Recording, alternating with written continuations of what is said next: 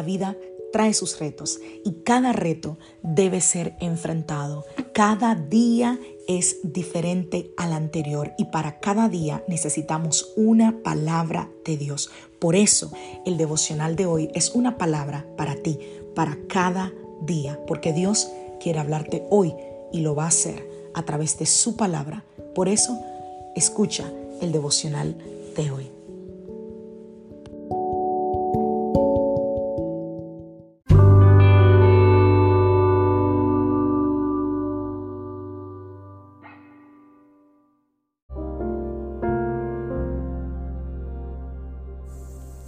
Devocional del día de hoy, que lo primero que hagas sea tener la unción de Dios. Vamos a la palabra del Señor Mateo capítulo 25 a partir del verso 1. Entonces el reino del cielo será como diez damas de honor que tomaron sus lámparas y salieron para encontrarse con el novio.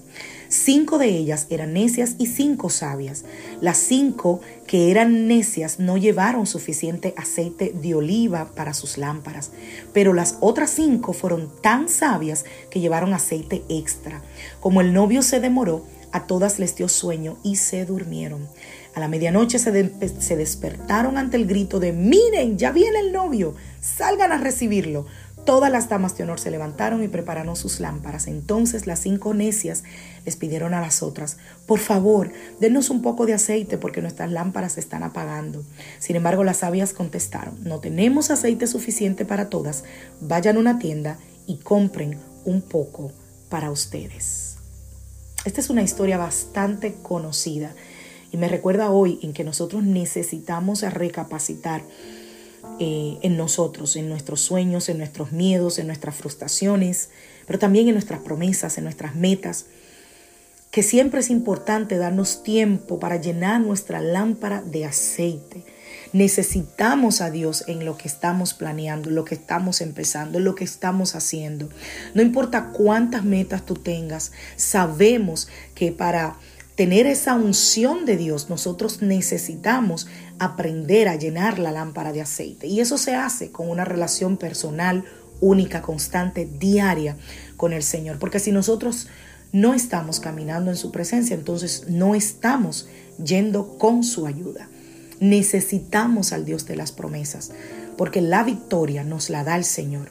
Soñemos en grande familia, pero no, no, nos olvidemos que la victoria viene del Señor y que todo lo que tenemos es de Él y para Él y para su gloria. Por eso la estrategia número uno del enemigo es quitarte la comunión con Dios. Que tú estés lejos, que te ocupes en tus cosas sin su ayuda, sin su guía y que así no tengas paz, no tengas eh, eh, gozo y que tropieces en el camino. Las insensatas o las necias, como dice esta versión, le dijeron a las otras, denos un poco de aceite, pero ellas le dijeron, si le damos de nuestro aceite no tenemos ni nosotras ni ustedes.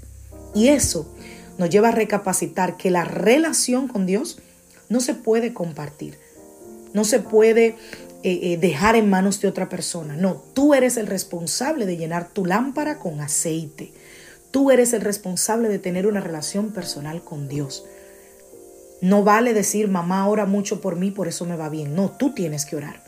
No vale decir, mi esposo es un tremendo hombre de fe y ora y me cubre en oración. No, te corresponde a ti también orar, cubrirte en oración, llenar tu lámpara de aceite. Tú tienes que alimentar tu propia relación con Dios.